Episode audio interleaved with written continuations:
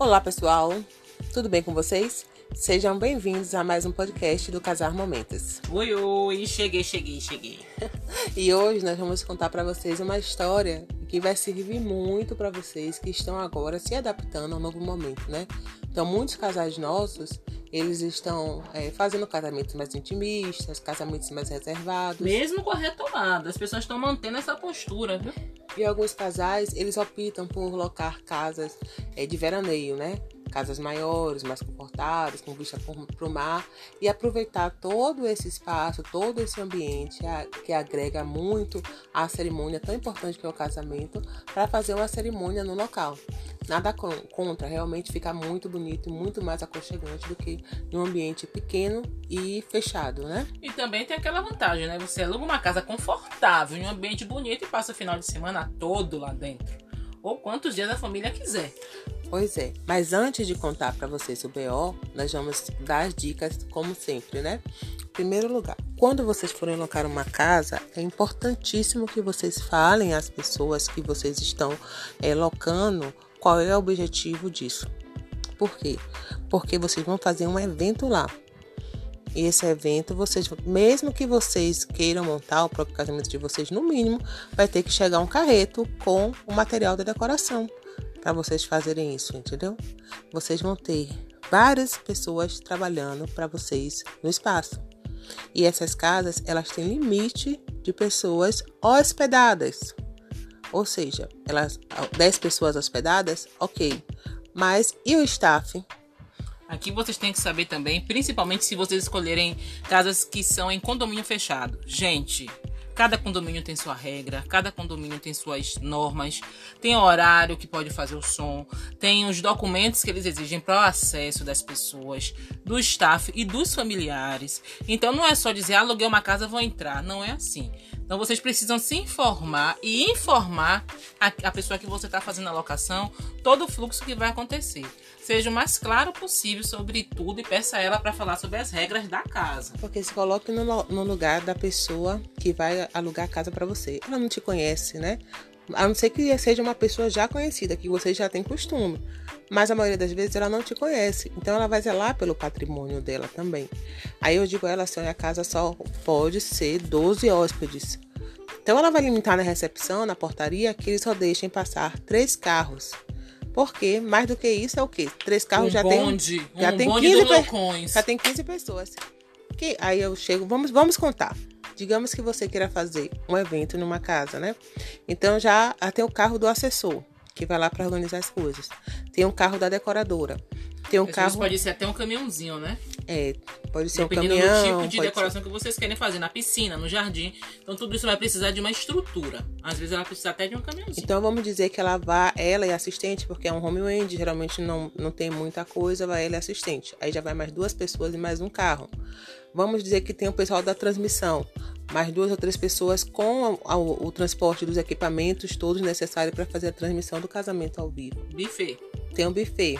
O buffet geralmente leva um auxiliar, uma pessoa para fritar, um garçom e o chefe de cozinha vai no buffet, junto com todas as outras coisas que eles vão precisar. Fotografia. A fotografia. Conte um fotógrafo e um assistente se vocês não tiverem vídeo. Podem E- contando aí. E a maquiadora também. A maquiadora, que também vai como assistente. E se você tiver sua mãe e sua sogra e cada uma tiver uma maquiadora, vocês podem colocar mais pessoas aí Pronto, também. virou um bolo doido. Já tem, já tem esse pessoal todo. Acabou meus dedos. E eu acabei. Ainda tô esquecendo gente, viu? ainda tô esquecendo alguém. Já Então- passou do limite que a mulher dona da casa lá permitia. E a gente ainda nem botou vocês dentro da casa. Pois é. Aí o que acontece? Geralmente, esse tipo de serviço é rotativo. A decoradora chega, faz a decoração, vai embora para vir buscar no outro dia as coisas dela. O pessoal, se vocês forem colocação, iluminação, também vai chegar, vai deixar lá para vir buscar mais tarde, vai sair. A maquiadora não vai ficar lá o dia todo. Quando ela estiver saindo, vai chegar a fotografia e o o buffet, que chega mais tarde para as coisas estarem bem frescas, né? Falta falar se o bolo vai chegar com o buffet ou se o bolo, a cook design é outra pessoa, se os docinhos vão ser contratados com outra pessoa.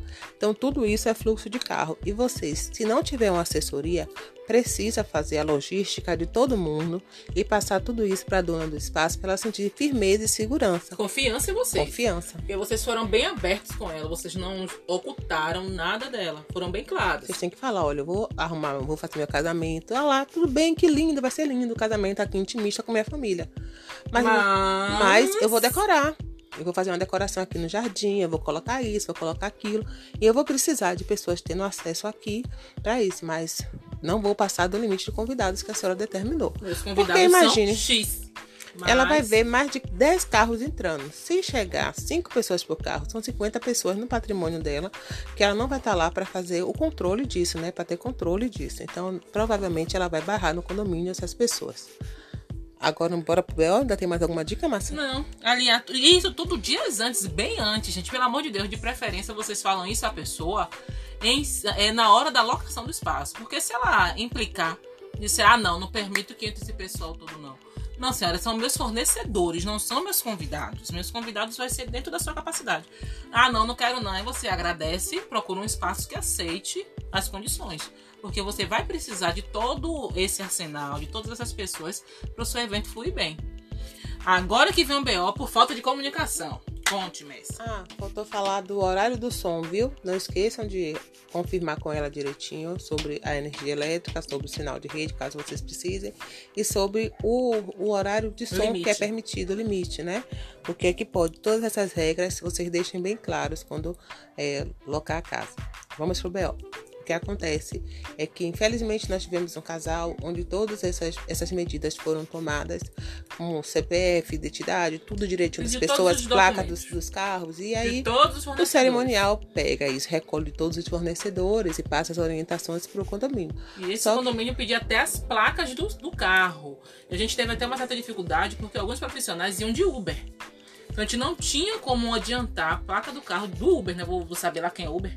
Mas tudo isso ficou tudo certo, tudo direitinho. E então nós fomos para o dia do evento achando que estava tudo ok. Mas não foi assim porque nem todos os dados foram passados para a dona da casa. Alguns foram passados, mas ela achou que estava agindo de má fé, achou que estava querendo. Não passou a clareza, que é o que a gente quer dizer. E aí o que acontece? Ela barrou alguns fornecedores. Nós que estávamos de cerimonial conseguimos entrar. Mas isso atrapalha muito os noivos. Um dos fornecedores que barrou foi o fotografia. Outros que seriam barrados seriam a transmissão ao vivo. Não teria a transmissão Não, gente, a barração começou no momento em que todo mundo estava. Os, os principais, transmissão, fotografia, cook design, tudo chegando. E já não tinha mais liberdade de acesso. O bolo não ia chegar. Não, e pior, pasme aí agora. A família do noivo ia ficar barrada na portaria Porque porque, o número chegado. de carros Já já, tinha tinha cedido. o local. Gente, eram 11 vagas. Só a, a dona do espaço só limitou para três carros por falta de alinhamento. Pense no nosso desespero. Quantas vezes a gente teve que ir na portaria?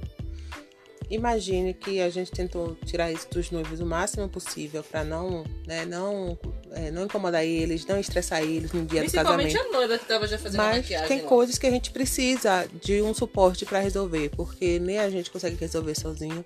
Mas a noiva não ficou sabendo de nada, graças a Deus. Nós conseguimos resolver. Contornou a situação. Contornou a acion- situação. conseguimos acionar a proprietária do espaço.